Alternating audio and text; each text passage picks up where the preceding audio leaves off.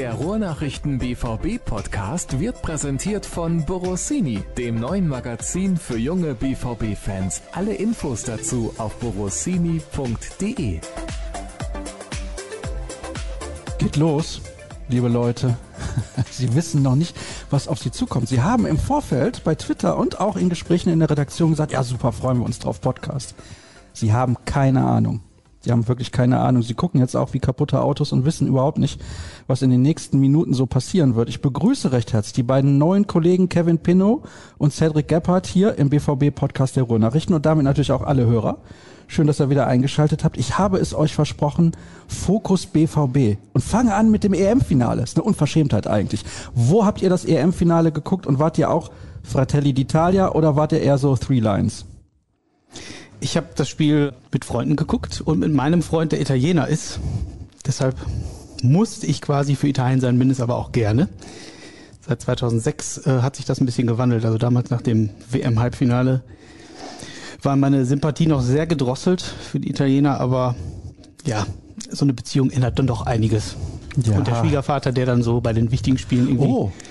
die kommen aus Kalabrien, so die kleinen Pepperoni vor den Fernseher legt und richtig mitbibbert, dann ist man natürlich irgendwie schon Teil der Squadra Azzurra. War der denn schon 2006 der potenzielle Schwiegervater? Nee.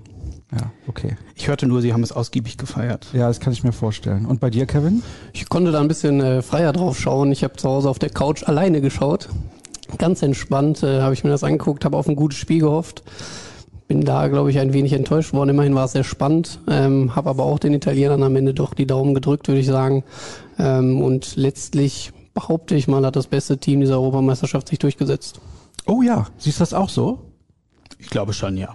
Also ich glaube, die Engländer haben eine richtig gute Entwicklung hingelegt, hat sich ja schon bei der WM angedeutet und ich glaube, man konnte auch durchaus viele Sympathien für, für sie haben. Dann noch mit Southgate, irgendwie hat man, hätte man es ihm ja auch gegönnt, sein Trauma von 96 abzulegen. Nein.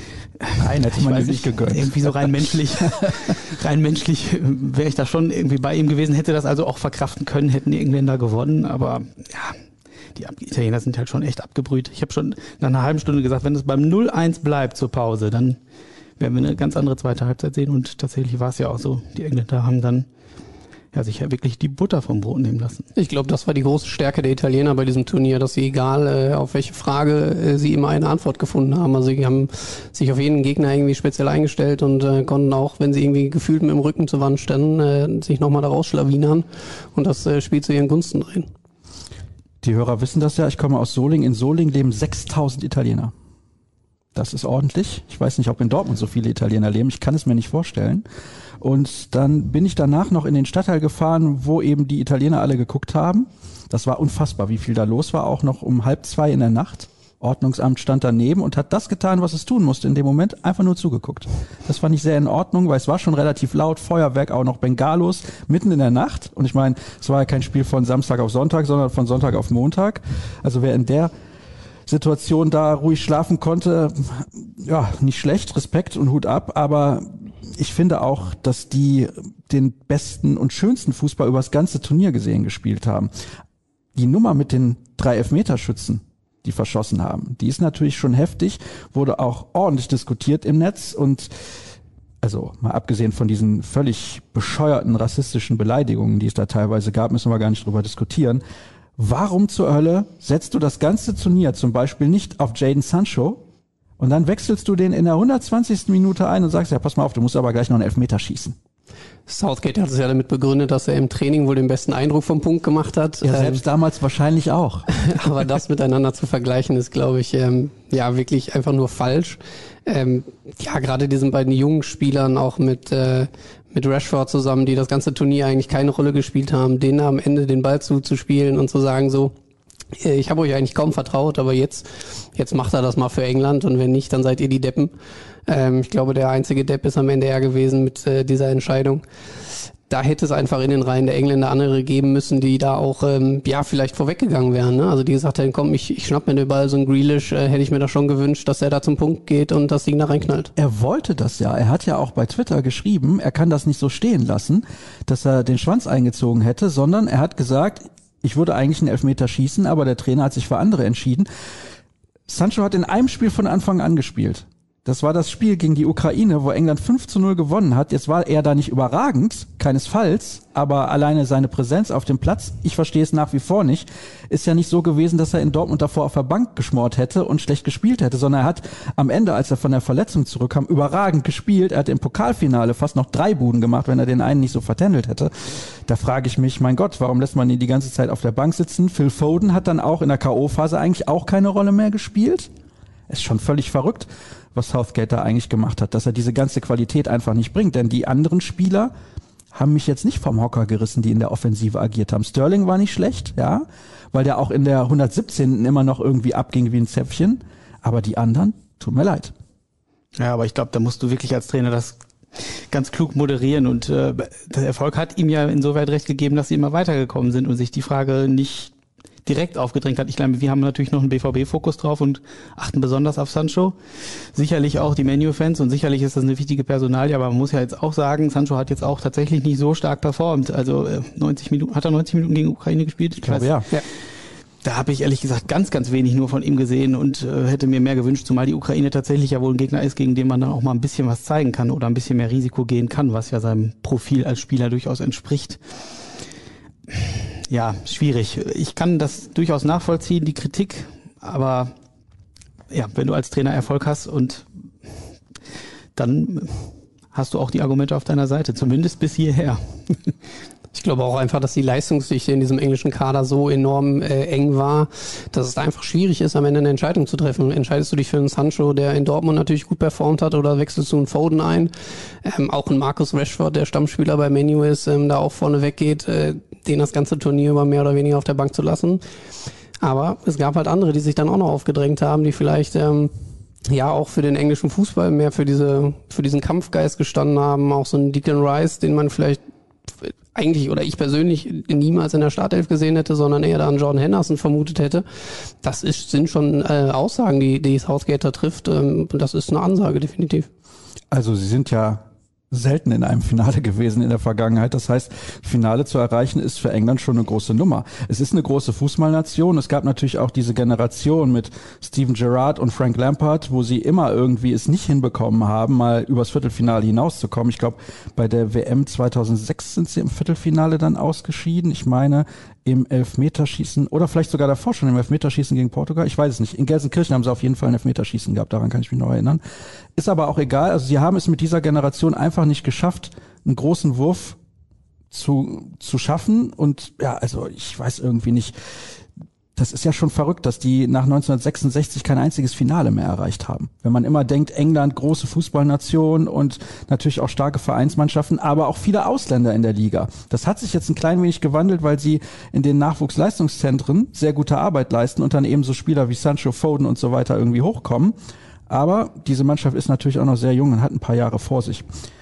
Ist Italien denn der Europameister, den man vorher hätte erwarten können? Oder kommt das für euch ein bisschen aus dem Nichts? Ich glaube, es kommt schon aus dem Nichts. Ähm, also ich glaube, in keiner meiner Tipprunden hatte ich das irgendwie auf dem Zettel und auch, glaube ich, die wenigsten äh, der anderen Tipper. Ich glaube, dass andere Nationen da schon anders gehandelt wurden im Vorfeld. Ähm, klar, man hatte da eigentlich schon ähm, vor dem Turnierstart eine beeindruckende Serie äh, mit, ich weiß nicht, wie es wie viele Siege es vorher waren, 23 in Folge oder so, oder zumindest nicht ver verloren. Ähm, da kommst du eigentlich mit Selbstvertrauen irgendwie äh, hin und, und spielst da äh, eigentlich einen guten Fußball auch von Anfang an weg, gewinnst das Auftaktspiel 3-0 und dann entwickelte sich da so ein bisschen zu so einem Selbstläufer. So war's. Ja, ich hätte, ich hätte sie nicht so schlecht eingestuft wie du jetzt, Kevin, aber ich hätte sie auch nicht schlecht. Nee, aber du hast gesagt, das kam aus dem Nichts. Das, ich finde, bei Italien, wenn die dabei sind, da musst du immer, irgendwie musst du die immer ein bisschen auf dem Zettel haben. Die sind so gerissen und taktisch so clever und gut. Aber klar, ich meine, vor drei Jahren waren sie nicht mal bei der WM. Aber du siehst halt immer so eine Wellenbewegung irgendwie, ne? Auch große Nationen brauchen immer ein paar Jahre. Das wird wahrscheinlich der deutschen Mannschaft jetzt auch so gehen oder wir sind mittendrin in diesem Prozess, dass du einfach eine Zeit lang brauchst, um wieder eine Mannschaft richtig zu entwickeln. Du hast vielleicht tolle Einzelspieler, aber daraus wirklich was zu formen und was sich auch dann tatsächlich in Ruhe entwickeln kann, vielleicht ist das sogar ganz gut, mal so ein Turnier zu verpassen, wie es die Italiener vor drei Jahren getan haben. Das braucht eben seine Zeit und ja gut, ich glaube, die haben sich tatsächlich in der Vorrunde, wie du es gerade gesagt hast, auch so gesteigert und an sich selbst immer mehr geglaubt, dass du dann irgendwann auch was entwickelst, wenn du dann noch Belgien aus dem Weg schaffst, die Spanier, gegen die sie ja arge Probleme hat und dann im Endeffekt schlägst, das ist ja auch wichtig, die Art und Weise, wenn du dich dann in so einem engen Spiel trotzdem durchsetzt, das setzt, das setzt ja nochmal was frei. Und ähm, ja, ich glaube, mit denen musst du tatsächlich immer rechnen. Vor so allem, du- Altmeister wie Chiellini und Bonucci hinten drin, Ich wollt's grad das- sagen. die sind so abgebrüht. bin Wenn ja du froh, dass du Kader nicht hast. Chiellini gesagt hast. Muss man ja mal ein bisschen aufpassen, wenn Ich man glaube, die dann neuen er zu Kollegen Hause nicht Ärger gekriegt. Ja, das stimmt natürlich auch. Ja, ein paar italienische Vokabeln kann ich richtig aussprechen. Ich gucke ja dann immer viel bei Sky Italia, auch das wissen die Hörer. Und der Vorteil da ist, da bekommt man natürlich, wenn Italien Europameister wird, jede Menge mit, weil die die ganze Nacht auch durchgesendet haben. Also bis 6 Uhr morgens haben die live durchgesendet, tatsächlich. Eigentlich unfassbar und haben dann ja vormittags direkt wieder angefangen, als die Mannschaft in Rom empfangen wurde und dann da mit einem offenen Bus durch die Stadt gefahren ist. Und was sehr auffällig war, ist, dass Roberto Mancini es geschafft hat, da wirklich eine Einheit draus zu formen. Die haben eigentlich keinen Einzelspieler, wo du sagst, der ist zwangsläufig der Beste der Welt auf seiner Position. Natürlich, Bonucci und Chiellini, das sind zwei super Abwehrspieler, die sind aber auch nicht mehr die allerjüngsten. Ich schätze Bonucci ein bisschen stärker ein als Chiellini, insbesondere weil der ja auch vier Jahre älter ist mittlerweile und 37 ist ja auch nicht, nicht mehr der allerjüngste dann im Fußball. Aber als Einheit haben die halt sehr, sehr gut funktioniert. Das ist der große Unterschied. Mancini ist dafür bekannt, aus seinen Mannschaften immer eine Truppe zu formen, die zueinander hält, wo Kameradschaft besonders wichtig ist. Jetzt frage ich mich, ist der deutsche Kader eigentlich schlechter als der italienische? Ich glaube nicht. Und ihr überlegt lange. Das heißt, ihr glaubt es eigentlich auch nicht. Nee, also von den Einzelspielern her mit Sicherheit nicht. Ähm, da haben wir äh, Spieler auf Weltklasse-Niveau in, in unseren Reihen. Aber ich glaube, dieser ähm, Punkt, den du da gerade ansprichst, dieses Wir-Gefühl, dieses Teamgefühl, was Mancini da geformt hat, auch mit dieser Aktion in der Vorrunde, äh, bis auf den dritten Torwart, alle Spieler irgendwie in dieses äh, Team einzubinden und, und einzuwechseln. Das ist ein Zeichen. Und ich glaube, dass es ähm, dem, dem deutschen Team einfach nicht gelungen ist, da so ein Wir-Gefühl zu entwickeln über das Turnier hinaus, was vermutlich auch mit Jogi Löws Herangehensweise zu tun haben wird, aber ähm, es vielleicht auch untereinander nicht so gepasst hat, ähm, auch von der Mentalität her, wie einige Spieler vielleicht an dieses Turnier rangegangen sind. Ähm, ich kann bis heute nicht verstehen, warum Havertz nach keinem einzigen Tor irgendwie gejubelt hat. Das ist für mich unverständlich, ähm, wenn ich dann sehe, dass äh, Chiellini Bonucci da fast umreißt und äh, man Sorge um ihn haben muss, dass er sich nicht doch noch verletzt. Ähm, ja, da ist, äh, glaube ich, einiges schiefgelaufen einfach im deutschen Kader dieses Jahr. Ich glaube, da siehst du, daran siehst du aber auch, dass, dass die italienische Mannschaft und auch andere Mannschaften einfach eine ganz andere Mentalität auf dem Platz haben. Mal komplett abseits von den spielerischen Fähigkeiten. Das war eine Mannschaft, die wollte. Und das habe ich bei der deutschen Mannschaft eigentlich bei keinem Spiel so richtig gesehen. Wenn man Portugal ein bisschen ausklammert. Ich weiß nicht, also das ist für mich auch alles viel zu gleichförmig. Dir Kramp hat das, glaube ich, auch schon hier gesagt, äh, oder in den letzten Wochen, das ist ja Du immer wieder, Dirk sagen, ist okay. ja, ich weiß. ist viel, ist viel angeklungen schon, aber tatsächlich, ich finde das alles so gleichförmig. Die Spieler sind alle, ah, es ist keiner der, also das ist, wenn an einem guten Tag funktionieren die alle wunderbar, aber an einem schlechten Tag funktioniert dann keiner. Und das ist wie so eine Dominosteinreihe, wenn dann einer kippt, kippen alle und ja, dann scheidest du halt im Achtelfinale aus. Und wer war der deutsche Spieler, der am meisten begeistert hat? Robin Gosens. Und wo spielt er? In Italien. Und was ist das für ein Typ? Ein emotionaler, geradliniger, ehrlicher Typ, der einfach sagt, was er denkt. Hat auch ein interessantes Buch geschrieben, wie ich gehört habe, habe es noch nicht bestellt oder gelesen. Aber ich krieg das ja dann mit, weil ich halt sehr gerne Serie A gucke. Der hat da eine überragende Saison gespielt, ist da auch immer vorangegangen für Atalanta. Die haben natürlich auch in Bergamo mit Corona sehr, sehr viel durchgemacht. Das war ja die Region eigentlich in Europa, die am meisten betroffen war. Und ja, der hat einfach eine ganz andere Mentalität an den Tag gelegt. Sowas würde ich mir halt wünschen von vielen anderen Spielern. Aber irgendwie, ja, keine Ahnung. Die Mannschaft und so weiter, ne? Hashtags und zusammen und weiß der Geier was, irgendwelche Slogans auf Englisch auf dem Mannschaftsbus. Ich halte da nicht so sonderlich viel von. Vielleicht sollte man sich da einfach wieder auf Fußball konzentrieren. Ich bin mal sehr gespannt, ob Hansi Flick das hinbekommt. Aber Uli Hoeneß ist ja der Meinung, dass er hatte ja nur einen guten Tag. Der ist ja viel zu hoch gejubelt worden. Also, er ist technisch sicherlich limitiert. Ich will nicht sagen, dass beispielsweise Nico Schulz der deutlich schlechtere Fußballer ist, der hier in Dortmund einfach bislang überhaupt nicht angekommen ist. Man kann die beiden ja in der Spielweise ein wenig miteinander vergleichen, finde ich. Gosens hat mehr Wucht und natürlich mehr Drang zum Tor. Er spielt aber auch in Atalanta ein bisschen offensiver, muss man auch dazu sagen. Aber trotzdem ist das ein Spieler, der einfach nach außen mehr ausstrahlt, während Schulz ausstrahlt, dass ihm das alles vielleicht irgendwie gar keinen Spaß macht, hat Gosens die ganze Zeit richtig Bock. Und ich glaube, das ist der große Unterschied dann auch.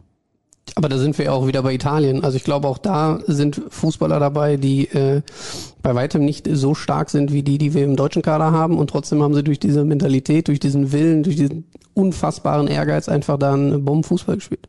Ja, so sehe ich das auch. Dem kann ich mich nur anschließen. ich würde aber äh, ganz kurz nur, weil du gerade Nico Schulz mit, mit Gosens verglichen hast, ich glaube, da tut man Nico Schulz ein bisschen Unrecht, die beide komplett so in einen Topf zu werfen, weil Gosens hat eben super Standing bei seinem Club und äh, das hat Schulz hier tatsächlich nicht. Und äh, dass da dann irgendwie insgesamt deine Performance leidet und dein Selbstvertrauen, ist irgendwie auch ein Stück weit verständlich, finde ich zumindest. Er kam aber damals hier hin und alle haben gesagt, super Transfer hat sich zu keinem Zeitpunkt wirklich durchgesetzt. Ja, das ist richtig. Ich wollte nur, äh, nur kurz darauf hinweisen, dass man den Status quo aktuell nicht vergleichen kann, würde ich sagen. Nein, aktuell auf gar keinen Fall. Aber von der Art und Weise, Schulz ja auch jemand, der über sehr viel Tempo kommen kann, wenn er den Platz hat, der sich, glaube ich, in einem Fünfer-Mittelfeld auch wohler fühlt, als wenn er in der Viererkette hinten links verteidigen muss. Das ist bei Großens nämlich ähnlich. Atalanta spielt auch mit einer Dreierkette. Sollte man vielleicht dazu sagen, da spielt er entweder im linken Mittelfeld oder sogar noch ein bisschen weiter vorgezogen. Also von daher, das kommt ihm sicherlich entgegen. Vielleicht würde das Nico Schulz auch entgegenkommen. Ich glaube aber, dass das nichts mehr wird. Ich weiß nicht, ob ihr das anders seht. Da stimme ich dir, glaube ich, zu. Ja, sehr gut. Die Frage ist, wie lange sehen wir ihn überhaupt noch? Also zumindest in Dortmund. Ja, wenn es gut läuft, bis zum Ende des Transferfensters und dann nicht mehr. Ihr lacht, aber ich meine, es ist ja nun mal so. Wir diskutieren da jetzt im Podcast regelmäßig drüber. Es kommen immer wieder Fragen, kann man nicht Nico Schulz irgendwie noch loswerden? Das klingt sehr, sehr hart, aber wenn man sich die Leistung in den letzten beiden Jahren anguckt, bei Julian Brandt haben ja alle immer noch die Hoffnung, dass es nochmal was wird. Auch weil Brandt ein ganz anderer Typ ist.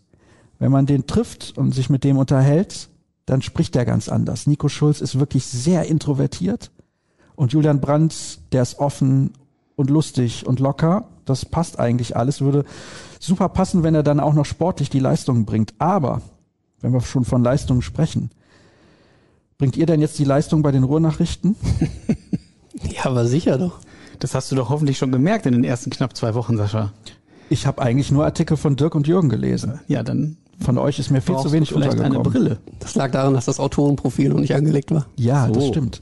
Das ist ein gutes Stichwort, Autorenprofil. Jetzt muss ich mal gerade gucken, diese Autorenprofile, die wir haben, die sind ja schon teilweise durchaus amüsant. Jetzt gucken wir mal, was da steht bei einem Artikel von, mal sehen, wen wir haben, vielleicht Florian Gröger. Weil ich glaube, sein, sein Profil ist wirklich sehr lustig. Wird mir natürlich nicht angezeigt, von wem das hier alles so ist. Der Star von Rot- Rot-Weiß-Unna war es, glaube ich. hat er ja, die Acht so ungefähr. besetzt. Ja, die acht hat er erfunden, beziehungsweise auf der Position gespielt, bevor es sie überhaupt gab. Da haben wir doch einen Text, exklusive Bilder von Erling Haaland, von seiner Ankunft. Nochmal hier, Florian Gröger, Autorenprofil. Premium-Jahrgang 1981. Besetzte im Mittelfeld von Rot-Weiß-Unna die Acht, bevor die Position überhaupt erfunden wurde. Studium der Germanistik und Politikwissenschaften an der Ruhr-Universität Bochum, anschließend ablösefreier Wechsel zu Lensing Media im BVB-Team polyvalent einsetzbar. Das ist ja Wahnsinn. Seid ihr auch polyvalent einsetzbar? Wir werden gerade äh, zu polyvalenten äh, Reportern hier auf jeden Fall ausgebildet, kann man sagen. Ähm, ich glaube, wir sollen im Ruhe, äh, im BVB-Team äh, alle Posten besetzen können, die es hier so gibt. Und äh, da arbeiten wir uns gerade in die verschiedensten Programme ein, dass das dann spätestens zum Bundesliga-Start auch funktioniert. Vielleicht kannst du da direkt eine persönliche Anekdote loswerden. Mit dir und Bundesliga-Start. Tja, das war etwas lustig im Vorstellungsgespräch. Nee, gar nicht im Vorstellungsgespräch, ging es ja da noch nicht drum. Ähm, aber als dann die Zusage kam, musste ich dann leider der Chefredaktion und auch unserem Sportchef äh, Sascha dann ähm, leider mitteilen, dass ich äh, zum Bundesliga-Start nicht arbeiten werden kann. Was heißt leider? Der Grund ist ja wirklich. Der Grund ist ein Ist schöner, zu bedauern. Aber, aber wenn man jetzt gerade einen neuen Job antritt Ja. und dann direkt sagt, am ersten wichtigen Wochenende im Jahr, äh, Entschuldigung, da kann ich nicht. Ähm, das liegt nämlich daran, dass ich äh, ja danach einen Ring tragen werde und verheiratet bin. Und zwar am 13. August ist es soweit, dass ich mich mit meiner noch verlobten Melanie dann eben trauen lasse und deswegen leider nicht äh, am ersten Wochenende arbeiten kann. Zur Erklärung, Melanie ist Melli und Sascha ist Klavi, Genau. für alle, die zuhören. Ja, also wir arbeiten hier eigentlich mit Spitznamen, weil ich eben gesagt habe, du kannst zu Dirk Krampe ruhig Dirk sagen. Niemand sagt hier Dirk Krampe zu Dirk. Ja, Dirk ist aber auch kein Spitzname für Dirk. Nee, das, das ist richtig. Da müssen wir uns eigentlich noch was einfallen lassen. Was ist denn dein Spitzname? Ja, Zu mir sagt man halt hier Sascha und zu Klavi sagt man Klavi, damit nicht zu ihm auch Sascha gesagt wird. Und damit Alles klar. hat sich das eigentlich erledigt. Wenn man jetzt Kevin Pinnow und Kevin Kiska hier in der Redaktion hat, da muss man sich noch was einfallen lassen. Definitiv. Ja, da überlegen wir mal und dann gucken wir mal, wo wir, wo wir hinkommen. Vielleicht könnt ihr mal kurz erklären, Kevin, fang du doch mal an. Du bist ja auch sozusagen ablösefrei hierhin gewechselt, mehr oder weniger. Von wo bist du hier hingewechselt und was hast du vorher genau gemacht? Und wo kommst du her? Wohnst du mittlerweile in Dortmund? Denn die meisten von uns tatsächlich wohnen nicht in Dortmund. Jetzt habt ihr einen neuen Dortmunder im Team. Tatsächlich wohne ich hier seit knapp zwei Jahren jetzt.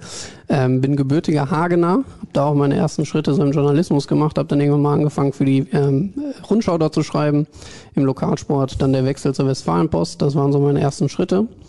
Und ähm, habe dann in Iserlohn studiert, bin dann auch in Iserlohn geblieben und zwar beim Iserlohner Kreisanzeiger.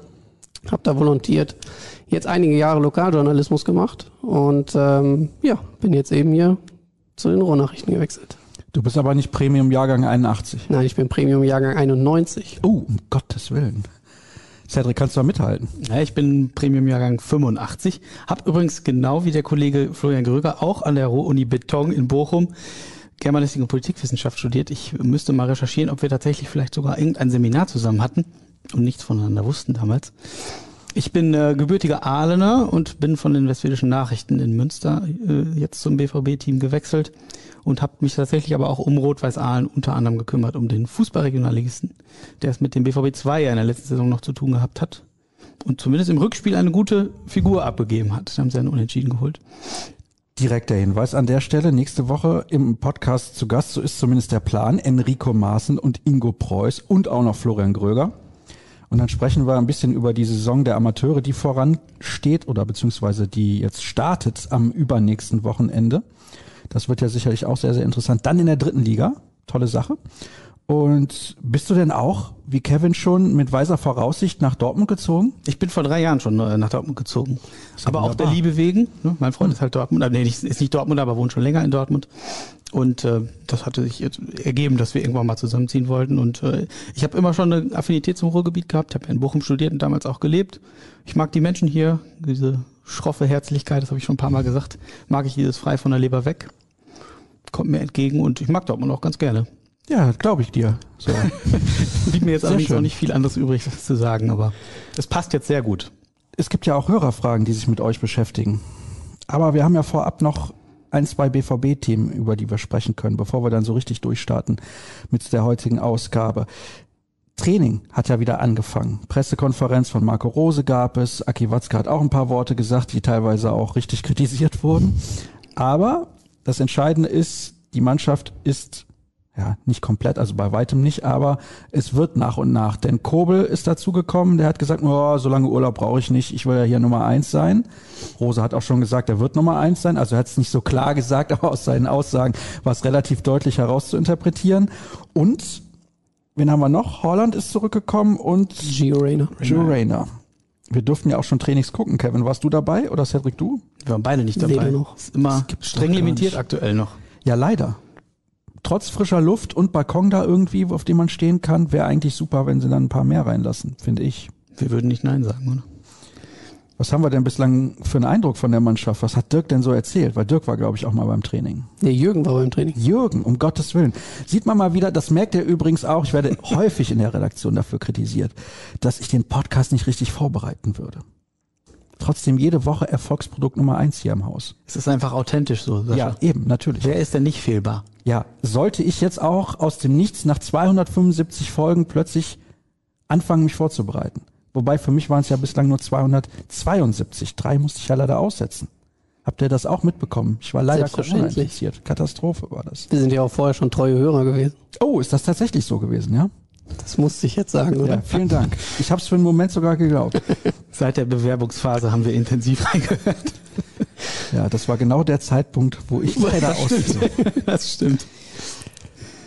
Gut, schauen wir nochmal also auf die ersten Tage.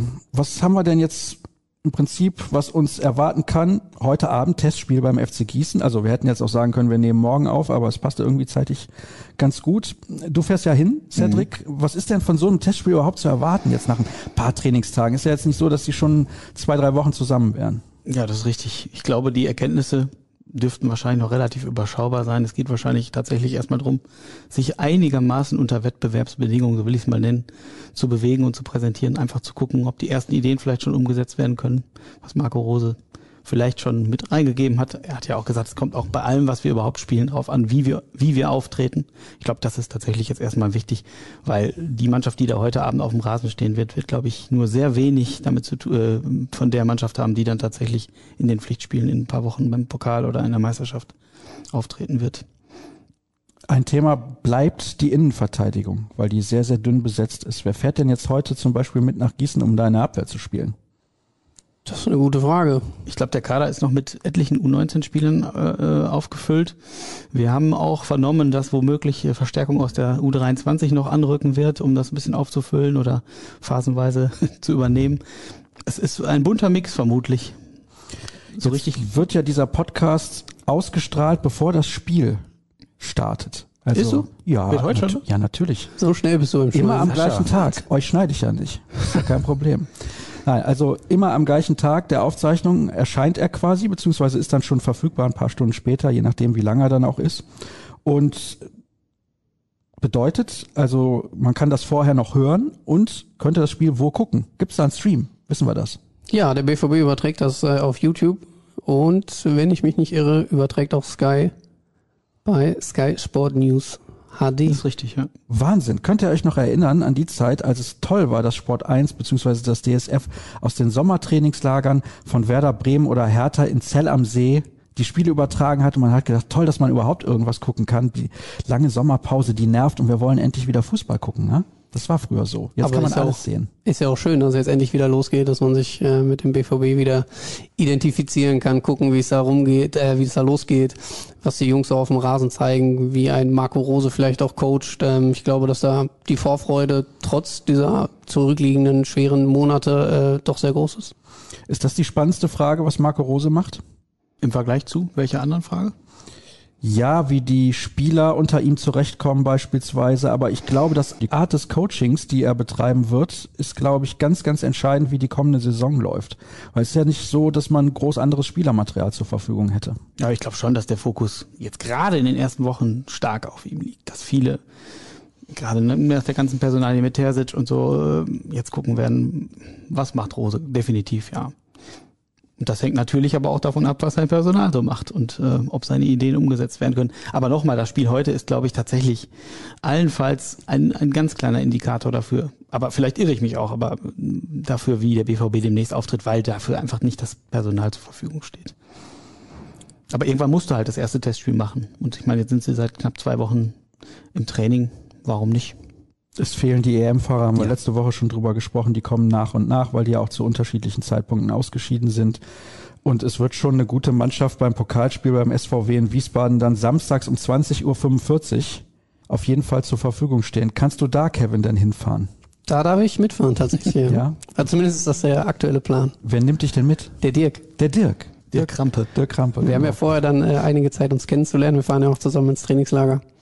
Das heißt, äh, wir sollten dann zum, zum Pokalspiel dann schon eingespielt sein. Da gehe ich ganz schwer von aus. Das Trainingslager startet wann für alle, die es nicht mitbekommen haben? Am Freitag, den 22. 23. 23. Also dann quasi an dem Wochenende, wo die zweite in die Saison einsteigt. Sprich, nächste Woche nochmal der Hinweis, werden wir da nicht groß drauf eingehen. Zumindest aktuell der Plan, dass Enno Maaßen und Ingo Preuß bei Flo und mir vorbeischauen und wir miteinander plaudern. Letzte Saison hat das ganz gut geklappt. Also immer, wenn wir mit den beiden einen Saisonvorschau-Podcast aufgenommen haben, sind sie am Ende Erster geworden. Das ist halt mal der nackte Fakt. Super. So. Wir kommen zurück zur ersten Mannschaft und ich glaube, wir nehmen schon mal die Hörerfragen einfach mit rein, weil, oder wollen wir noch mal kurz über die Kobel-Situation sprechen? Weil wir haben natürlich auch noch Marvin Hitz und Roman Bürki. Was gibt es Neues bei Bürki? Ich glaube, das ist sogar auch eine der Hörerfragen. Lass mich mal kurz schauen und durchscrollen, weil das ist natürlich eine Personalie, die jetzt zeitnah geklärt werden sollte. Ich glaube aber tatsächlich, es gibt keine zu Bürki. Das ist sehr überraschend. Ah, doch, natürlich, es gibt eine. Wieder mal eine Frage aus Österreich für den besten Podcast der Milchstraße. Wie schätzt ihr die neuesten Gerüchte um den FC Chelsea und Erling Haaland ein? Würden 175 Millionen Euro Cash etwas an der Haltung des BVB ändern? Und wie steht's um Roman Bürki? Gruß aus Österreich. Grüße zurück nach Österreich. Fangen wir mit Bürki an, weil das Thema hatte ich ja. Kobel ist klar die Nummer eins, das hat Rose ja schon zu verstehen gegeben. Und Hitz dann die Nummer zwei, wissen wir auch. Aber was ist mit Roman Bürki? Weil den kannst du ja nicht auf die Tribüne setzen. Ja, vor allem wird er sich nicht selbst auf die Tribüne setzen wollen. Der wird natürlich alles tun mit seinen Beratern zusammen, dass der da irgendwo einen Club findet, der für ihn äh, interessant genug ist. Und ähm, ich gehe davon aus, dass das nur noch eine Sache von maximal einer, maximal vielleicht auch zwei Wochen, also vor dem Trainingslager vermute ich, dass das Ding durch ist. Ja, der ist als Typ so reflektiert, der wird sich das kaum antun, hier als Nummer drei, verständlich auch ehrlich gesagt, als Nummer drei sich auf die Tribüne zu setzen. Wenn ich er wäre, würde ich das auch nicht machen. Der wird jetzt sicherlich nach einem guten Club, wird er die Angebote sondieren, so sie denn da sind und für sich bestimmt eine vernünftige Rolle finden. Obwohl ich sagen kann, er machte am Sonntag, an dem freien Tag, trainingsfreien Tag, einen sehr entspannten Eindruck auf seinem Fahrrad, als er bei Phoenix West vorbeifuhr. also es sah jetzt nicht so aus, als wenn er gestresst wäre in dieser Thema. Vielleicht hat er ja schon einen neuen Club und wir tappen immer noch im Dunkeln. Ja, Cedric dann Randa. ja, es wäre natürlich schade, wenn wir es nicht als Erste vermelden würden. Wobei heutzutage ist das mit Exklusivität sowieso ein bisschen überholt. Ich werde ihm heute in Gießen auf die Pelle rücken und fragen. Ja, erkundige was dich mal. Was ist da los? Was ist am Bach, Roman? Sofern er spielt. Ja, ist ja auch die Frage, ob man jetzt da irgendwie noch ein Risiko eingeht, dass der jetzt gegen den Regionalligisten heute noch irgendwie sich da verletzt und dann hat man den Salat und kriegt ihn gar nicht mehr los. Ja, im Strafraum getümmelt, im 5-Meter-Raum irgendwie ungünstig mit dem Fuß aufgekommen und umgeknickt und zack ist das Band gerissen und dann findest du keinen neuen Verein mehr. Und dann musst du ihn als Borussia Dortmund ja auch noch bezahlen. Richtig, und ich glaube, so wenig verdient er nicht. Nee, das kommt auch noch dazu. Gut, dann fangen wir mal so richtig an mit den Hörerfragen. Und zwar, wie steht es eigentlich um Thomas Delaney? Vor einigen Wochen sah es noch nach einem wahrscheinlichen Abgang aus, aber seitdem hat sich in der Richtung nichts mehr getan. Könnte er doch beim BVB bleiben und wenn ja, hatte seine Performance bei der Euro damit zu tun? Ja, das ist eben eine spannende Frage. Der Kollege Dirk, ich erwähne den Nachnamen nicht noch einmal, hat ja just heute dazu noch einen Text geschrieben in dem es genau um diese Frage geht. Bleibt er oder will er sich vielleicht doch noch den Traum von der Premier League erfüllen? Er hat ja schon vor Jahren gesagt, dass er gerne noch mal in seiner Profikarriere in England spielen möchte. Und diese Frage wird er sich jetzt stellen müssen. Vielleicht hat er sie auch schon für sich beantwortet. Bei der EM hat er definitiv überzeugt und durchaus Werbung für sich gemacht. Ich könnte, ich persönlich könnte ihn mir aber noch weiterhin gut in der Mannschaft vorstellen, weil ich finde, ein Spieler mit seinen Qualitäten kannst du gut gebrauchen bei den entsprechenden Gegnerprofilen. Also in Abgrenzung zu Bellingham und Witzel schadet so ein Delaney nicht, finde ich persönlich. Aber das muss er, glaube ich, in erster Linie für sich selber definieren, weil er noch ein Jahr Vertrag hat, wenn ich richtig informiert bin. Und dann ist eben die Frage, macht er noch mal was anderes? Er ist jetzt, glaube ich, 29 oder eben nicht. Ja, man hat, glaube ich, letzte Saison lange nach so Führungsspielern gesucht. Und ich glaube, wenn diese Rolle auch schon in der vergangenen Saison, aber gerade jetzt auch bei der M irgendjemand ja vorgelebt hat, dann war das Thomas Delaney. Also wie der die Dänen da unabhängig jetzt von dem schweren Schicksal rund um Christian Eriksen und, und dieser Traube, die er da gebildet hat, ähm, in den Spielen danach geführt hat, glaube ich, dass er diese Rolle auch gut in Dortmund ausfüllen könnte. Und dementsprechend schließe ich mich das Cedric an. Ich persönlich würde mich freuen, wenn er bleiben würde. Glaube aber, dass er nochmal einen Schritt wagen wird. Man bekommt ja dann auch noch Geld für ihn, wenn man in diesem Sommer sagt, pass mal auf, Thomas, vielen herzlichen Dank. Hast eine gute Arbeit gemacht hier in Dortmund. Ist ja auch ein Spieler, der, glaube ich, bei allen beliebt ist, bei den Fans, generell im Umfeld, bei der Mannschaft, bei den Führungskräften sozusagen, also bei den Funktionären. Und da gibt's eigentlich nichts auszusetzen an Thomas Delaney. Er hatte mal einmal ein bisschen Pech mit einer Verletzung und brauchte dann ein bisschen länger, bis er wieder reingekommen ist. Aber trotzdem hat in den Jahren, in denen er hier gespielt hat, wirklich einen guten Job gemacht. Und ich frage mich ja, wo könnte der unterkommen? Wahrscheinlich bei einem Team in der Premier League Platz 6 bis 10 würde ich mal schätzen. Ja. Leicester könnte ich mir auch ganz gut vorstellen, obwohl die ein bisschen besser sind als Platz 6 bis 10. Also das ist schon eine gute Option und ich meine, er hat natürlich jetzt auch vor allem in England sozusagen direkt Werbung gemacht. Es war auf jeden Fall sehr präsent, was Dänemark gemacht hat bei diesem Turnier und deswegen ist vielleicht der Preis nochmal ein paar Millionen Euro höher. Man bräuchte allerdings, glaube ich zumindest, ich weiß nicht, wie ihr das seht, dann einen Ersatz weil diese Art und Weise, wie Thomas Delaney Fußball spielt, Bellingham ist einfach offensiv orientierter, würde ich mal sagen, mit ein bisschen mehr Dynamik natürlich ausgestattet. Witzel ist mehr der Stratege. Also der Typ Thomas Delaney würde definitiv fehlen, unabhängig davon, dass er eine Führungskraft ist von, von seinem ganzen Charakter her. Aber die Art und Weise, wie er Fußball spielt, hat man sonst in dieser Mannschaft gar nicht. Du hättest noch einen Emre Can. Ja, der richtig. zumindest ähnliche Anlagen hat. Wobei ich dir da beipflichten würde, dass man da, glaube ich, dann nochmal tätig werden müsste. Und dann hätte man ja auch ein bisschen Geld, wenn man ihn verkauft. Also, gucken wir mal, ob das noch was wird. So, jetzt A, die neuen Kollegen schreibt, Ed Lurche 0815, unser Lieblingshörer sozusagen, Bernd Stromberg. Ein frischer Wind, aber kein Durchzug bei den Ruhrnachrichten. Herzlich willkommen im besten Podcast Deutschlands. Meine Einstiegsfrage an euch. Was sind die emotional schönsten Momente, die ihr ganz persönlich mit dem BVB verbindet? Soll ich beginnen? Gerne. Da muss ich tatsächlich nachdenken. Malaga war natürlich so ein Moment, der irgendwie wahrscheinlich bei fast jedem BVB-Fan total präsent ist, weil es so knapp war. Aber ich habe ich hab die Fragen ja auch bei Twitter vorher gesehen und mal ein bisschen nachgedacht. Und was wirklich ein für mich total besonderes Spiel war, war das UEFA Cup Halbfinale 2002. Gegen den AC Milan. Ja, wir haben ganz spontan, ich bin mit einem Freund hingefahren, wir haben ganz spontan wirklich super, ich weiß gar nicht mehr, wie das war. Äh, irgendwie sind wir an Karten gekommen, Sitzplatzkarten für die Westtribüne. Ich habe gesagt, scheiß drauf, Hauptsache wir haben Karten. 4 zu 0 gewonnen. Ja, äh, wir haben diese Karten gekriegt und ich habe gedacht, ja, die kriegen eh einen auf die Mappe. Milan war ja, glaube ich, ziemlich favorisiert damals. Aber wann kriegst du schon mal Karten für ein UEFA Cup Halbfinale gegen den AC Mailand? Also haben wir es gemacht und haben dann versucht, uns irgendwie noch auf die Südtribüne zu schleusen. Und bei UEFA-Spielen ist das ja noch stärker reglementiert, was Ordner angeht, als bei Bundesligaspielen. Und wir sind dann auch ein, zwei Mal gescheitert, mit unseren Westtribünen-Tickets irgendwie auf die Südtribüne zu gelangen, haben uns da ahnungslos gestellt. Aber ein Eingang war tatsächlich nicht bewacht.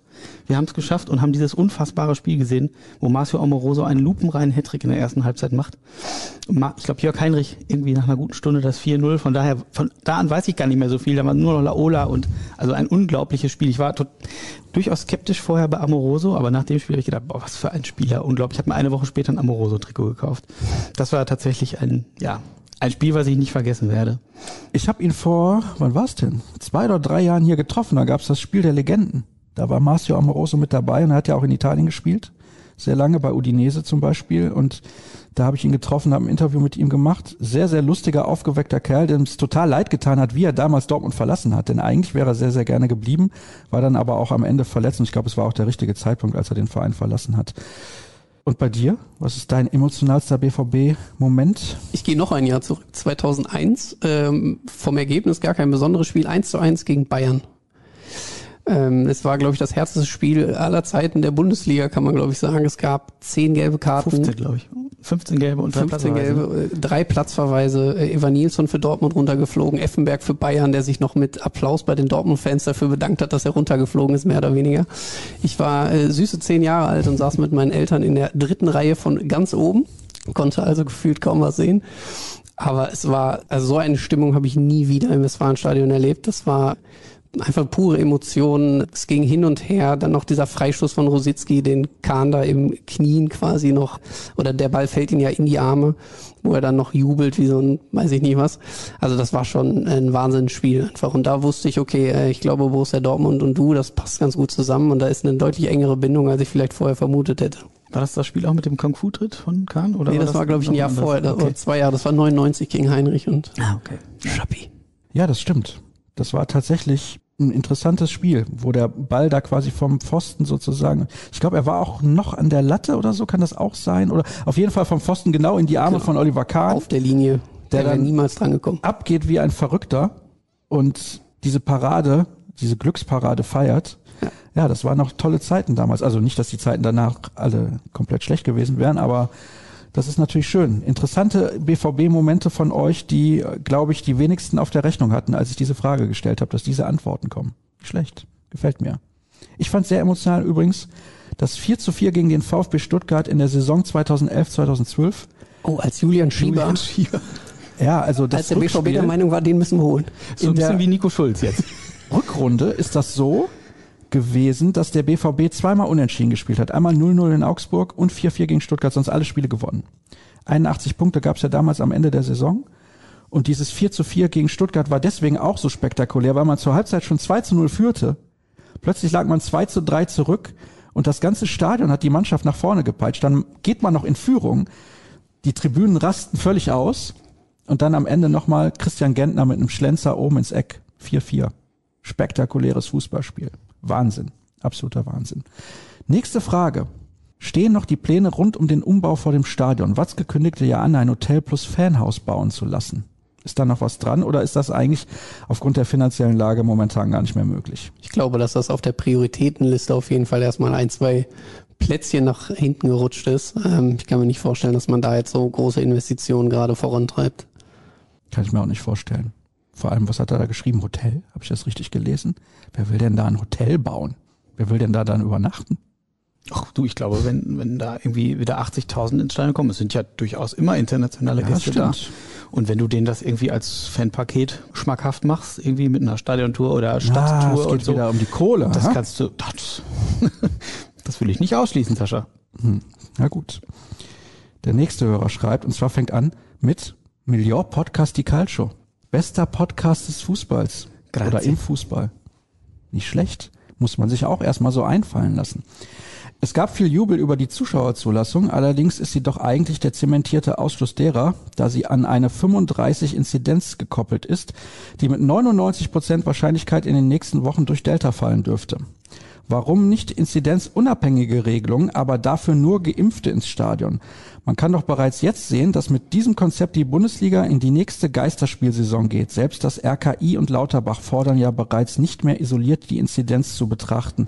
Das empfinde ich auch als richtig, weil wenn du nur Geimpfte ins Stadion setzt, das ist eine Diskussion, die können wir natürlich jetzt ewig führen, aber wenn du nur Geimpfte ins Stadion setzt, warum nicht 81.000? Das Thema ist total diffizil und äh, da gibt es so viel unterschiedliche Meinungen. Wie willst du es da, wie willst du da eine faire und gerechte Lösung finden? Ich glaube, die gibt's aktuell schlichtweg nicht. Wir haben, Kevin und ich haben uns auch jetzt zuletzt noch mit Fanvertretern unterhalten, weil wir das Thema nochmal aufgreifen wollen bei uns auch. Wie stehen die Fans jetzt eigentlich dazu, dass es wieder losgeht und dass zumindest am Anfang 25.000 zugelassen sind? Wer kommt da eigentlich? Und weil man ja schon in den letzten Monaten zunehmend gehört hat, dass es eine gewisse Entfremdung gibt, eben weil der Fußball eine Sonderstellung einnimmt, weil die Clubs sehr stark aufs Geld gucken, das auch oft aber andere Gründe erstmal vorschieben. Und ja, würdest du dich mit 80, gut, alle, alle geimpft, mit 81.000 würdest du dich ins Stadion setzen? Vermutlich ja. Ja, ich bin aber So, auch genesen, wie du, ne? wie, deswegen bei mir nochmal was ein- anderes. Der Einlassprozess dauert ja bei normalen Spielen schon relativ lange bei 81.000. Gut, du kannst das natürlich digital alles machen, aber boah, ich weiß nicht. Es ist ein super komplexes Thema. Ähm, Ich glaube, darauf werden wir keine befriedigende Antwort finden. Ich Und glaube, was übrigens kommen wird, so glaube ich zumindest, dauerhaft personalisierte Tickets. Ich glaube, davon kommen wir nicht mehr weg. Also es gab ja vorher schon viele Gründe, die dafür gesprochen haben und jetzt natürlich aufgrund der Pandemie ist das mit Sicherheit noch ein weiteres Argument dafür. Definitiv. Darfst du aber bei den Ultras nicht so laut sagen, dass es da vorher schon Argumente für gab. Hat aber auch was ein bisschen zu tun mit der Eindämmung des Schwarzmarkts, kommt auch noch dazu. Und heutzutage, wenn die Tickets eh alle digitalisiert sind, dann kannst du vielleicht auch online umschreiben. Es gibt ja auch diesen Zweitmarkt beim BVB und so weiter und so fort. Also ich finde halt immer wichtig, dass wenn 81.000 Tickets verkauft werden, auch 81.000 wirklich im Stadion sind. Und nicht nur 78.000, weil dann irgendwie 3.000 leider gerade mal nicht konnten und mit der Umschreibung durch die Personalisierung war es dann halt einfach nicht mehr möglich. Man kann das ja auch dann in so einer App entwickeln, dass man über einen QR-Code oder was auch immer quasi nachweisen kann, dass man auch geimpft oder genesen ist oder weiß der Geier was. Also das sollte ja irgendwie alles möglich sein. Ja, aber da haben wir ja in den letzten Monaten tatsächlich die Lücke gesehen, die da auch da weit klafft zwischen Anspruch und Wirklichkeit. Und wenn man sich überlegt, was möglich sein könnte und wie viel davon in Deutschland möglich ist, stand jetzt. Also normalerweise müsste es so eine App ja schon längst geben. Ja, man hätte sich auf diesen Für Zustand Konzerte vorbereiten auch, können. für Das- Kulturveranstaltungen, fürs Kino, damit du da eigentlich keine Probleme hast. Dann kannst du ja in einem Kinosaal, wenn du nur Geimpfte hast, den Saal komplett voll machen. Wenn Aber du gut, das vorher hast mit du ja dem mit der Corona-Warn-App. ne? Also du kannst ja, da Ja. alle dein, ich habe jetzt die zweite Impfung letzten Freitag bekommen. Ich habe meinen QR-Code bekommen, den ich dann dementsprechend einscannen konnte.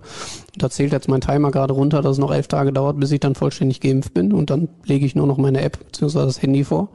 Und dann können alle sehen, dass ich entsprechend voll durchgeimpft bin. Aber du musst es vorlegen. Du kannst nicht alleine quasi einfach wie im Stadion zum Drehkreuz gehen und hältst einen Code dahin, der das beides kombiniert. das Darum geht es ja eigentlich. Ne? Also das würde vieles erleichtern, sagen wir es mal so. Und es geht ja auch dahin weg von den Eintrittskarten, den gedruckten. Also ich bin großer Freund von gedruckten Eintrittskarten, muss ich ganz ehrlich sagen. Aber es geht ja hin zu nur noch alles übers Handy und dann wäre das eine Möglichkeit, das relativ simpel dann auch umzuschreiben, beispielsweise. Das hätte kann leider nicht. Kevin möchte ins Stadion, dann überschreibt er das und du kannst das in deinem Handy einfach irgendwie eintippen und dich registrieren und dann ist das kein Problem. Okay, hätten wir das auch geklärt. Jetzt kommt nochmal die Frage, die wir eben ja schon hatten, beziehungsweise die eine war zu Birki und die andere Gerüchte, Chelsea, Holland 175 Millionen Euro. Ich glaube, wenn Chelsea 175 Millionen Euro bietet in diesem Sommer, was sie nicht tun werden wahrscheinlich, dann muss man ihn verkaufen. muss man. Ich glaube aber, dass man es nicht tun wird. Abramovic hat ja jetzt wohl bestätigt, dass das Geld freigegeben ist, mehr oder weniger. Ich vermute dahinter aber eine gewisse Taktik von Chelsea. Also sich jetzt schon in Position zu bringen, zu zeigen, wir haben richtig Bock auf den Jungen, wir wollen ihn unbedingt bei uns haben, wir sind auch bereit, 175 zu zahlen. Das würden sie oder das werfen sie jetzt einfach mal so in den Raum, würde ich behaupten um äh, dann im nächsten Jahr für Holland vielleicht die erste Adresse zu sein, weil sie eben argumentieren können, Junge, wir wollten nicht letztes Jahr schon haben, wie sieht's denn aus? Hast du nicht Bock hier bei unserem Konzept ähm, eine große Rolle zu spielen? Ich denke, da ist ein gewisses Kalkül hinter. Ja, ich denke, wenn, wenn das Geld tatsächlich auf dem Tisch liegen würde, würde der BVB nochmal ins Grübeln kommen diesen Sommer. Man müsste natürlich entgegenrechnen, wie viele Tore macht er verlässlich wie viel, also mit Haaland ist die Wahrscheinlichkeit, sich erneut für die Champions League zu qualifizieren, definitiv höher, selbst wenn du einen guten neuen Stürmer holst, der aber nicht die Quote hat und auch nicht die Präsenz und nicht das Mitreißen, das reine Tore schießen, ist ja nicht das Einzige, was Erling Haaland auszeichnet, sondern der bringt ja ganz viel mit. Ich glaube, allein die Präsenz sorgt beim Gegner tatsächlich ja schon für einen gewissen Respekt und da müsste halt mal gegenrechnen, wie groß sind die Chancen, mit ihm in die Champions League zu kommen und ohne ihn und was hast du im Zweifelsfall als Ersatz in der Pipeline und den Ersatz musst du dann auch erstmal bekommen und wenn der Club, äh, potenzielle Club des Ersatzes weiß, oh, die erhalten aber gerade einen dicken Batzen Geld für Haaland, dann legen wir auch noch mal ein bisschen was drauf. Also ich kann es mir auch ehrlich gesagt nicht vorstellen und würde mich auch freuen, ihn noch ein Jahr hier sehen zu können, denn ich glaube im nächsten Sommer, da sind wir uns einig, wird er vermutlich hier die Wiege machen. Wobei ja auch englische Medien jetzt mittlerweile schon berichten, dass Raiola da wohl auch nochmal ordentlich zugreifen will. Äh, die Beratergebühr soll irgendwo bei 40 Millionen liegen. Das heißt, wir sprechen dann schon über 215 Millionen.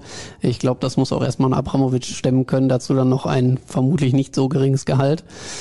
Das muss ja auch alles passen und für ihn dann schmackhaft sein. Ich glaube nicht, dass wir diesen Wechsel in dieser Saison oder in diesem Transferfenster noch sehen werden. Eigentlich spielt ja auch Timo Werner da vorne drin bei Chelsea. Der hat jetzt diese Saison nicht ganz so viele Buden gemacht, musste sich auch ein bisschen gewöhnen an das Spiel in England. Trotzdem war es, glaube ich, nicht seine Saison, insbesondere im Vergleich zu der letzten, die er in Leipzig hatte, wo er, glaube ich, 29 Tore geschossen hat, allein in der Bundesliga. Und dazu käme dann da vorne noch ein Harvards, Mason Mount, also die sind nicht allzu schlecht besetzt, könnte bedeuten, vielleicht wird dann Timo Werner ja frei. Das kann durchaus passieren, wobei ich glaube, dass Werner ja auch im äh, Chelsea-System durchaus nach links außen rücken könnte. Ich glaube nicht, dass sie ihn nach einer Saison wieder abgeben würden, wobei ich aber auch nicht glaube, dass Werner ein gleichwertiger Ersatz für Haaland wäre, unabhängig davon, wie, wie oft er treffen würde.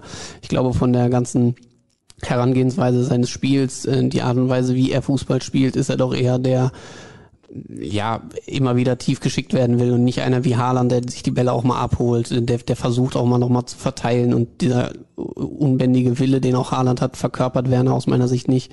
Deswegen glaube ich nicht, dass das ein Modell wäre, was irgendwie passen würde. 175 Millionen, ich bleib aber dabei, muss man sofort verkaufen. Kann man die beiden aus Eindhoven kaufen für? Ist kein Problem. Und hat noch von den 75 Millionen Verlust, die man gemacht hat, auch ein bisschen was.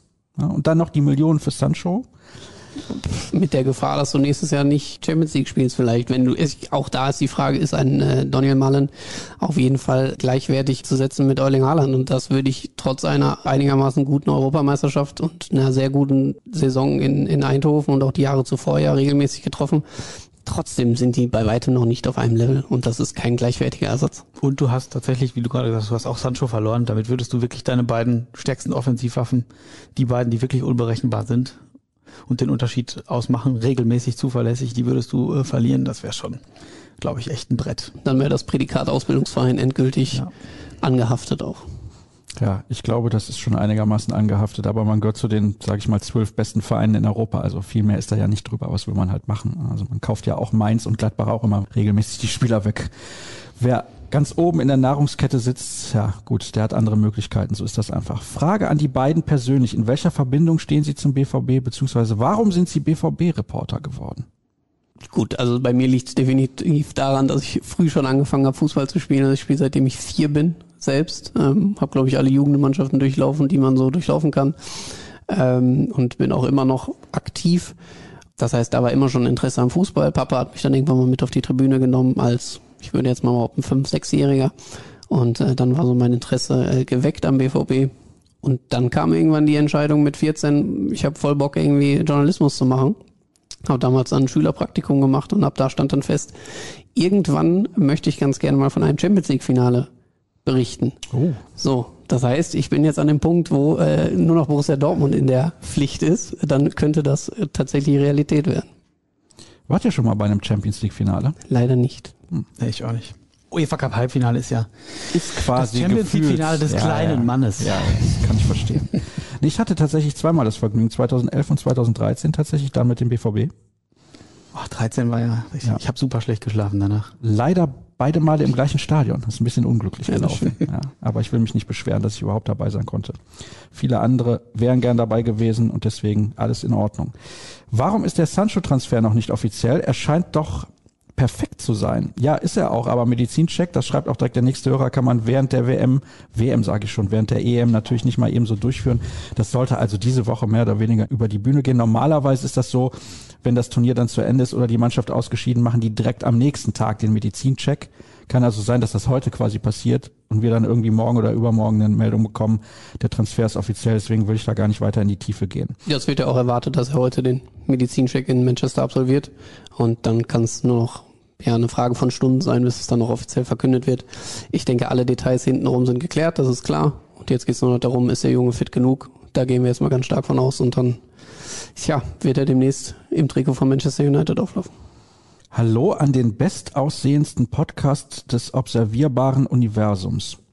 Dabei wussten die Hörer doch noch gar nicht, wie wir aussehen, oder? Das wissen Sie immer noch nicht. Das ist ja ein Podcast. das Autorenprofil gibt's ja jetzt. Ja, ist euer Profil mittlerweile fertig? Ja, selbstverständlich. Ja. Da will ich gleich mal reinschauen. Ich würde gerne wissen, wie Brands und Rainers Rolle in Roses bevorzugter Raute aussehen könnte, wenn man bedenkt, dass Reus mehr oder weniger eine Startplatzgarantie erhält als Kapitän. Das ist ein gutes Thema. Ich glaube, dass diese Raute, die man immer wieder in Verbindung mit Marco Rose bringt, gar nicht so das bevorzugte System ist, was er jetzt zuletzt in Gladbach gespielt hat. In äh, Salzburg hat er das tatsächlich sehr stark durchgezogen, immer wieder auf das System zurückgegriffen. In Gladbach war er dadurch deutlich flexibler und ich glaube, das wird er auch in Dortmund sein. Es kann durchaus mal sein, dass wir die, die Raute auch beim BVB sehen werden, aber ich glaube auch ein 3-4-1-2 oder 3-4-2-1 sind Systeme, die er gerne spielt und das könnte gerade in diesem System mit äh, zwei Spielern hinter der nominellen Spitze eine gute Position für Brandt sein, der sich ja offensichtlich in, Le- in der letzten Saison nicht so wohl auf der Sechs gefühlt hat, in Leverkusen das Ganze ja auch ein bisschen offensiver gestaltet hat. Das heißt, da könnte eine Rolle für ihn geschaffen werden, in die er sehr gut reinpasst. Ich glaube auch, dass Rose mit ihm plant.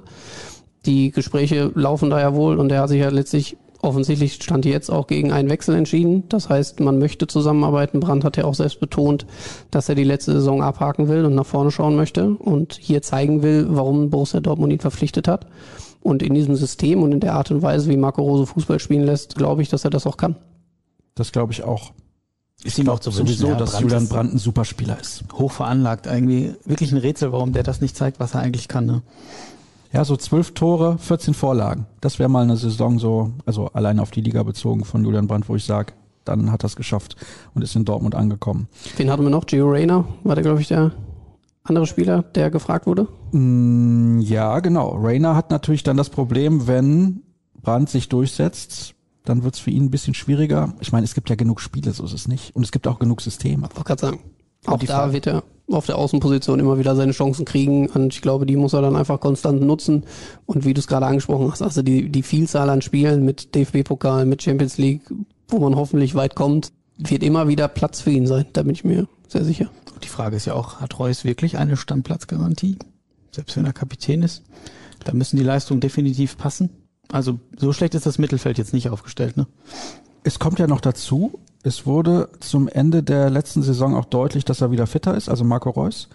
Und wenn mit Raute gespielt wird, brauchst du ja vorne eigentlich zwei Stürmer. Dann könnte er so als hängende Spitze agieren, was er in Gladbach zu Beginn seiner Karriere auch gemacht hat. Also von daher könnte das passen. Hallo an die Neuen. Beim nächsten Podcast mit Zuschauern erwarten wir einen ordentlichen Einstand in Form von Grillwurst und Freibier. Wie viele Leute gut. kommen dann, damit wir schon mal die Monatsgehälter beiseite räumen? Oder? Da sitzen im Publikum, also wenn alle kommen, die eigentlich kommen wollen, so 20, 25. Ah.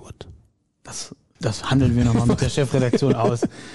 Ich denke, ich weiß, wer die Kosten dafür übernimmt. Du? Super. Nein, auf gar keinen Fall. Zwei Fragen haben wir noch. Wer war das fußballerische Idol eurer Kindheit? Das ist die erste. David Beckham. Um Gottes Willen. Cedric. Sinedin Sidan. Ich habe ihn 98 im WM-Finale gesehen und gesagt, boah, was ist was für ein unfassbar guter Fußballer, der die Brasilianer fast alleine schwindelig gespielt hat, wobei die französische Mannschaft 98 ja schon wirklich eine unglaubliche war. Und dann war ich 2002 äh, mit der Schule im Frankreich Austausch und habe in so einem, ich weiß, irgendeine größere Stadt war es, in so einem Supermarkt, äh, in so einem Kaufhaus, Einkaufszentrum, vor so einem Riesenfernseher gestanden und da lief, da gab es damals noch auf Videokassette, irgendwie eine halbe Stunde oder dreiviertel Stunde Porträt über Zinedine sie dann mit seinen besten Szenen und die haben die da durchgespielt. Und ich habe, glaube ich, die volle Dreiviertelstunde vor diesem Fernseher gestanden und einfach nur seine Dribblings gesehen und was der mit dem Ball gemacht hat. Ein unglaublicher Fußballer. Umso tragischer, dass er dann 2006 leider mit dem Kopfstoß so unrühmlich äh, seine Karriere, ja, ich will nicht sagen, beendet hat, das ist ja nicht richtig, aber es bleibt halt leider mit hängen. Und 2-2 ist er ja auch dann schon in der Vorrunde ausgeschieden. Vorher hatte ich mir noch hier in Dortmund in der Innenstadt für 95 Euro, was wirklich viel Geld war für mich, noch ein Trikot von ihm gekauft bei Karstadt Sport. Karstadt Sport hatte damals viele tolle Trikots. Ich habe mir damals ein Eishockey-Trikot gekauft, 1996 von den Colorado Avalanche, die damals den Stanley Cup gewonnen haben. War sehr günstig mit Name und Nummer, habe ich heute noch, fantastisch. Signiert mittlerweile von Joe Sakic, Eishockeyspieler, damals der Kapitän dieser Mannschaft gewesen. Aber ich schweife ab, ihr merkt es. Wir haben drauf ein Leuchten in den Augen. Ja, es war aber auch toll. Es war wirklich toll. Und hast du dieses Trikot noch? Ich habe es noch, ja. Ja. Ja, das, äh, sorry, das gebe ich auch nicht ab. Das ist dieses ja, also, das hatte so ein Netz davor, ja, so ein komisches Meshnetz ja, ja, so. Ich, ich, das war so. Ich kann mich erinnern. Ja, es war eigentlich auch gar nicht so schön. Ich fand das von 98 viel schöner, ja. aber das da war nicht mehr dran zu kommen damals. Dann habe ich mir gedacht, so jetzt kommen irgendwie Frankreich, sie dann super und dann hatten die wirklich auch das den Original Flock hinten drauf und auch mit sie dann schon beflockt. Und da habe ich gedacht, das musst du dir jetzt gönnen. Und dann habe ich es glaube ich einmal getragen und dann waren sie raus. Nach Vorrunde gegen Senegal. da waren sie auch wirklich ultra schlecht. Ja, gab auch damals relativ viel Stress, glaube ich. Wie hieß der Trainer noch? Dominik? Ja, da, der stand Kann ja das sein? Ich, ich könnte es jetzt nicht mehr, aber der war ja definitiv auch angezählt. Oder war das der Trainer damals in Südafrika, wo es auch so viel internes Theater Da gab? gab es ja auch ganz viel Zirkus. Die hatten schwierige Jahre. Ja, die hatten viele schwierige Jahre. Die waren auch zum Beispiel in den 90ern, bis sie dann Weltmeister wurden, eigentlich gar nicht so gut. Also es fing Mitte der 90er an, wo sie ein bisschen besser wurden, haben sich nicht qualifiziert für die WM 90 haben sich nicht qualifiziert für die WM 94. Also das mag man sich ja eigentlich heutzutage kaum vorstellen, dass Frankreich mal für Turniere nicht qualifiziert war, aber so war das damals tatsächlich. Also, keine Borussen, die ihr genannt habt. Deswegen passt die zweite Frage sehr gut. Wer ist der beste BVB-Spieler aller Zeiten? Ich lasse dir gerne den Ich Vortritt. Hab mir auch damals 2001 bei der Meisterschaftssaison ein Trikot geholt und habe mir hinten noch Matthias Sammer drauf gemacht, obwohl er nicht mehr gespielt hat. Und äh, ich finde Matthias Sammer einen ganz, ganz großartigen Spieler. Auch von der Mentalität, die finde ich immer ganz wichtig.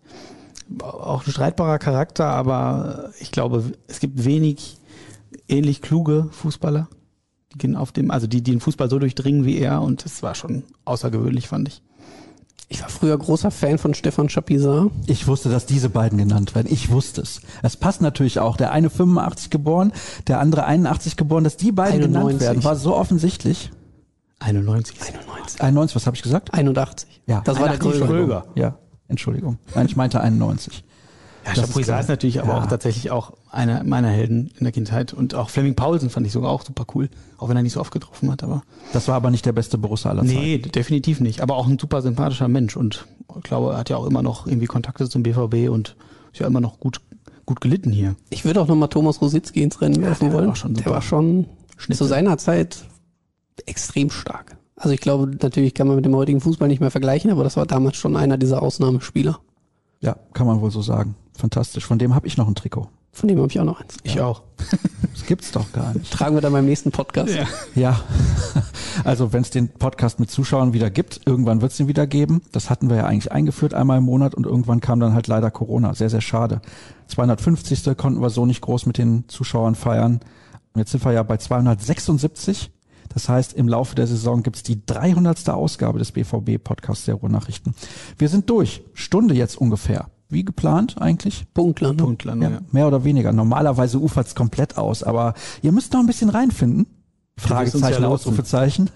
Du wirst uns sicherlich gut an die Hand nehmen. ja, natürlich. In Zukunft dann halt immer einzeln. Normalerweise. Wir haben ja demnächst zweimal dann Sendung nochmal mit ein paar mehr Leuten. Wie gesagt, nächste Woche wahrscheinlich geht's vor allem um die zweite. Und dann gibt's dann ja zwei Wochen später unsere große Saisonvorschau. Da laufen noch die Olympischen Spiele und wir blicken schon voraus auf das, was in der Fußball-Bundesliga dann so läuft. Guckt ihr Olympia eigentlich? Ich werde es verfolgen, aber jetzt nicht intensiv. Ja, geht mir ähnlich. Also in der Redaktion läuft ja sowieso immer der Fernseher mit irgendwelchen Sportereignissen. Ja, Ihr kommt aber Olympia erst immer in die Redaktion, wenn Olympia in Tokio quasi schon vorbei ist wegen der verfluchten Zeitverschiebung. Ja, das ist natürlich durchaus. Ja, Stimmt, ich werde tatsächlich auch nur so ein halbes Auge drauf haben. Ich meine, es ist auch ohne Zuschauer, es ist halt nicht das Gleiche, muss man einfach ehrlich sagen. Tut mir echt leid für die Athleten, die da irgendwie sich jahrelang darauf vorbereiten. Inzidenz in Japan übrigens unter 10. Ja. Da sind wir wieder beim Thema Corona und Zuschauer zulassen und so. Das ist wie. Ist doch ja. fast wie in Ungarn. Wembley war auch nicht. Ja, gut. Das ist ein bisschen was anderes, aber man hätte, glaube ich, in ein Olympiastadion mit weiß ich nicht wie vielen Zuschauern in Tokio, 80.000, die da reinpassen oder so, hätte man mal 20.000 reinsetzen können. Wäre okay gewesen. Ja bei einer Inzidenz von 10 im Land. Kann aber auch verstehen, wenn natürlich gerade in Tokio ein bisschen was ausbricht, na, mit weiß ich nicht wie viel Millionen Einwohnern, die da haben, 20 Millionen oder was, die allein in Tokio glaub, wohnen. Das Ganze drumherum 33 Millionen. Ja, also über 30 Millionen mit den Vororten. Schon übel. Wenn da irgendwas ausbricht, das ist natürlich richtig mies. Aber für die Athleten tut's mir vor allem leid. Total. Die nicht alle mehrfach an Olympia teilnehmen werden in ihrer Karriere, sondern einige vielleicht nur ein einziges Mal und dann ohne Zuschauer. Und wie ist das dann auch bei der Leichtathletik, ja? wenn der Hochspringer irgendwie vorher in die Hände klatscht, damit das ganze Publikum irgendwie mitmacht und er dann Weltrekord springen möchte? Wird leider diesmal nicht funktionieren. So ist das. Ihr seid bei Twitter mittlerweile unterwegs. Ihr braucht aber noch ein paar Follower. At Kevin Pinot mit W am Ende. Nicht wie der Kollege Björn Pinot von Radio 91.2, der eine Etage oben drüber sitzt. At Gebhard Cedric. Was war da los? Was ist falsch gelaufen? Bist du Ungar, dass du den Namen rückwärts liest? Es gibt tatsächlich schon Cedric Gebhardt bei Twitter. Mhm. Und es gibt auch mehrere Cedric Gebhardts in Deutschland. Man wundert sich tatsächlich. Ich weiß nicht, wer sich diese Kombination gesichert hat schon. Ich weiß nicht. Ich war zu spät dran. Deswegen muss man jetzt umgekehrt denken. Aber wenn man einmal folgt, dann ist es ja safe. Ja, eben. Was soll's. Und da könnt ihr sehr, sehr gerne folgen und at rnbvb, at Sascha Staat natürlich auch bei ruhrnachrichten.de. Könnt ihr spätestens dann morgen lesen, wie das Spiel beim FC Gießen gelaufen ist. Ich bin sehr gespannt. Herzlichen Dank. Und heute Abend im Live-Ticker natürlich auch. Ja, natürlich. Wer es also nicht bei YouTube gucken will, weil das Internet nicht geht, der kann bei uns im Live-Ticker im Internet gucken. Ist gar kein Problem. Das ist eh die bessere Alternative. Definitiv. Sehr gut. Das tickert der Kollege Kevin Pinno. Ah, ja, viel Premiere. Spaß dabei. Danke. Das war's. Wir sind durch. Bis demnächst. Das war mein Fest. Danke. Tschüss.